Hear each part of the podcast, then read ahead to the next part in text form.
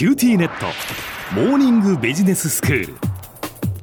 今日の講師は九州大学ビジネススクールで世界の経営環境の変化について研究なさっている村藤功先生です。よろしくお願いします。よろしくお願いします。先生今日はどういうテーマですか？今日は中国の超大国化と対米冷戦という話なんですけども、はい。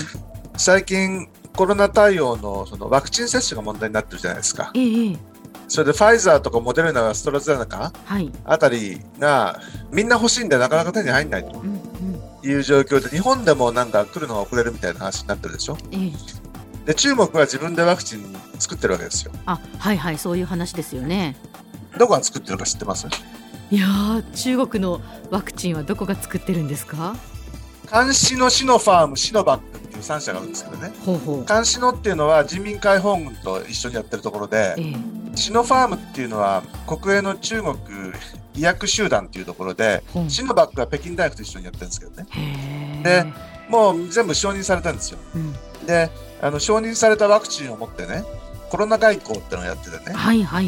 東南アジアだとか中南米だとか、中東アフリカあたりにね、うん。中国ワクチンを持って、ワクチンあげるからこれやってくんないみたいな話をなんかしつつあると。いう状況ですね。で、みんなワクチン欲しいんだけど、はい。そういうファイザー、モデルナ、アストラゼネカあたりのはなかなか手に入んないもんでね、うん。ワクチンくれるんだったら、もう命の問題だから、あの中国の言うこと聞かなきゃと。いうことで、中国、ロシアあたりはそういった自分のとこで作ったワクチンを使ってコロナ外交を行っているはい。という状況ですよね。ええええ。それで、共産党の動きでね、はい。最近また中長期計画ってのが出てきたんですけど、ほうほうこれ、どういう将来計画だかご存知です？いえどんな中長期計画なんですか？あの大体その1人当たり GDP が1万ドルにならないと、ええ。まあ、途上国だというような話があってね、はい。それであの2035年までに3万ドルになると、もう1万ドル超えてきたんですけどね、そのあの一人当たりの GDP ってことですよね。1人当たりの GDP が、はい。あの中東先進国で大体3万ドルくらいなんですよ。うん。で、今はまあ1万ドル超えたんだけど、2035年までにはあの3万ドルになりたいと。で、あのご存知のように、中国は去年の1、2月はコロナひどかったんだけど、結構早く回復しちゃってね、はい。去年も 2.3%GDP 成長と、ええ。あのほとんどがマイナスに陥ってる中で中国はプラス成長プラス成長でしたね。はいであの今年はこの間6%以上は成長するというようなことを言ったところでね、はい。国際機関とかエコノミストはあの8%ぐらいいくんじゃないのというようなことを言ってるところなんで、まあ、あの5%ずつ成長してですね、2035年までに3万ドル1人当たり GDP 達成するというのも、まんざら難しいわけじゃなくてね。ほで、あの2049年になると世界一になるというのも、あの全体としては全然難しい話じゃないと。いう状況にもなっちゃってると。うはい。それで、あのアメリカとしては当然面白くないわけです。よ。はい。で、トランプがバイデンに変わったわけなんだけど、うん。あのバイデンとしても対中強硬、えー路線をやめるわけじゃなくてね、ええ。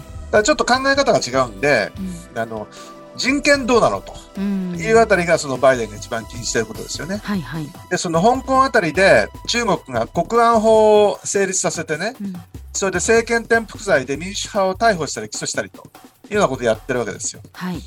で、あの去年の9月に立法会の選挙っていうまあ法律を作るところのあの選挙あったのを大騒ぎでデモがやってたんで、ちょっと無理だから1年延期しようということで、今年の9月に立法会選挙があるんですけどね。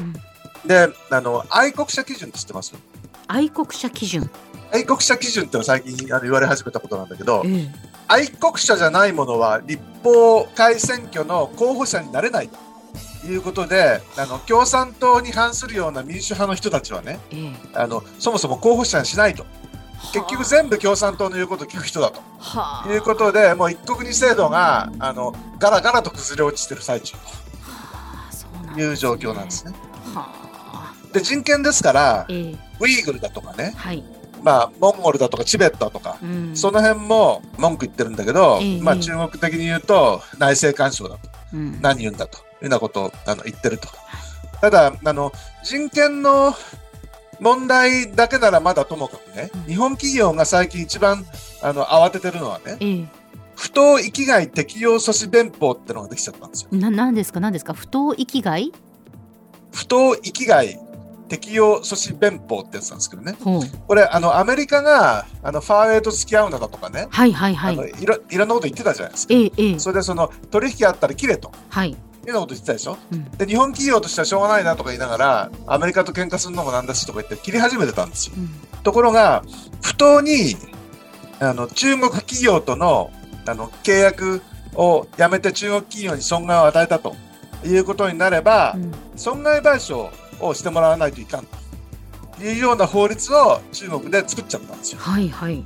そうすると日本としては、うんえーアメリカとの言うこと聞けば中国に怒られるし、ええアメリカの言うこと聞かなければアメリカに怒られるし、うんどっちを選ぶのとういう、んとても困った状況に追い込まれてると。本当難しい立場ですね。困った立場なんですよ。ええええでそういう意味じゃその、えー、2つの超大国のあの狭間でねはい。あのどっちのこと聞いても怒られると 板挟なみなんとかふ。にゃふにゃ両方両方のマーケットにいろんなものを売りたいところなんだけど、ええこれから一体どうやって生きていけばいいのかとうん言って、まあ、困ってるところだという状況ですね。うんでは先生今日のまとめをお願いします。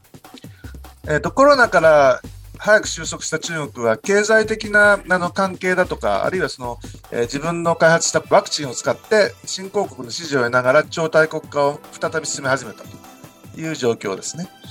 で2035年まで5%成長を継続して1人当たり GDP でも中東先進国に入って、えー建国100年で世界一を目指すという状況です。で欧米、日本は怒ってるんですけども、香港国安法で一国二制度を崩壊させて、で、え対米冷戦が始まりつつあるということで、あの、工場は ASEAN、えーあたりに移そうということで、みんな工場誘致競争してるんですけれども、日本とか欧米企業はアメリカ市場も中国市場も失うわけにはいかないんでね、いろいろ難しい対応を迫られているところです。今日の講師は九州大学ビジネススクールで世界の経営環境の変化について研究なさっている村藤勲先生でした。どうもありがとうございました。ありがとうございました。さて QT ネットモーニングビジネススクールはブログからポッドキャストでもお聞きいただけます QT ネットモーニングビジネススクールで検索してください QT ネットモーニングビジネススクールお相手は小浜もとこでした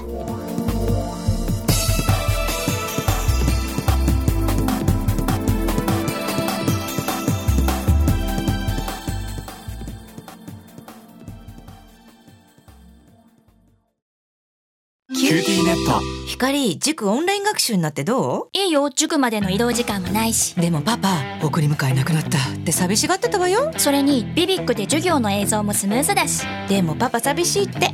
じゃあ学校の送り迎えしてもらおう。それ甘えすぎ。オンライン学習を快適に。光はビビック